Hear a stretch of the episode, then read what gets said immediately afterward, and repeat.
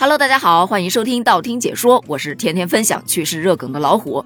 最近网上有非常多的网友普法的求知欲，那已经到了一个顶点了。可是他们问出去的问题却没有一个人回答，这是怎么一回事呢？起因来源于一男子，他在自家鱼塘里面电鱼。你说他电就电吧，他还非得拍个视频炫耀一下，发到了网上。结果就被网友给举报了。随后，他们当地的公安就把这电鱼的小伙子给抓了，并且罚款五百元。警方就把这男子的视频放到了网上。在视频当中，他表示：“我在自家的鱼塘里面电鱼，在社会上造成了很不好的影响。不管是在自家鱼塘还是在其他地方，电鱼都是不对的。我现在受到了应有的惩罚，希望广大网友以我为鉴，不要犯类似的错误。”据悉啊，最终该男子因非法安装使用电网，被处罚款五百元，并没收全部电补工具。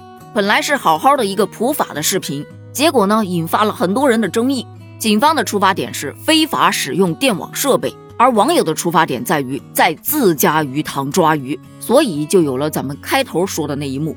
哎，你说我要是摔了一跤流血了，再买个创口贴自己贴，会不会被判非法行医和非法使用医疗器械呀？我朋友来我家吃饭，他没有给钱，但是给我带了两盒烟，这算不算违法经营啊？我我我我在家用菜刀切菜了，这算不算非法持有管制刀具啊？我家钥匙丢了，我把门给踹开了，请问这算非法入侵吗？我天天在家算计爸爸妈妈的零花钱，请问这算不算诈骗呢？我家鸡在窝里下了个蛋，我趁鸡不注意的时候把那个蛋拿走了，我这个算入室盗窃吗？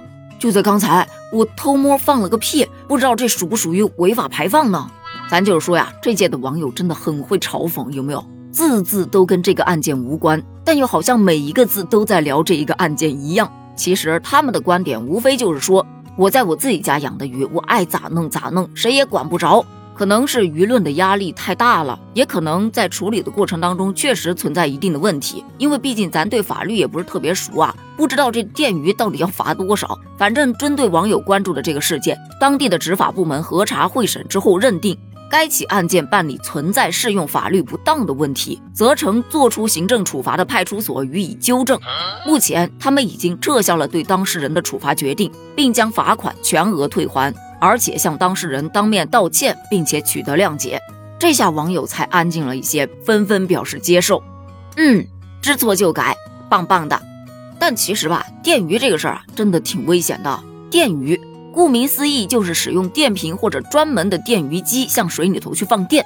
那水耶，大家都知道导电的。这电鱼器械释放电量的那一刹那，小鱼小虾们当场就会被电死。水里的各种野生动物，哪怕是还没有孵化的鱼卵，多半也会死亡。就算有一些皮糙肉厚的鱼，可能只是被电晕过去了，侥幸的活下来，也大多都丧失了繁殖能力。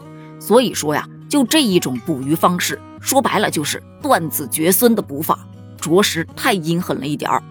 所以，我国早就在渔业法等法律当中明令禁止了电鱼这个行为。这还只是其一，因为电鱼啊，它不仅会伤害水生物，以及对水域的生态、水产的环境产生非常严重的破坏。同时，这个电鱼本身就是一个非常高危的行为。如果说你脚一滑，不小心掉河里了，怎么办？这电鱼器如果使用不当漏电了，又怎么办？这不仅给鱼造成了危险，这自身也是有生命危险的。所以电鱼这个行为，咱真的不能模仿。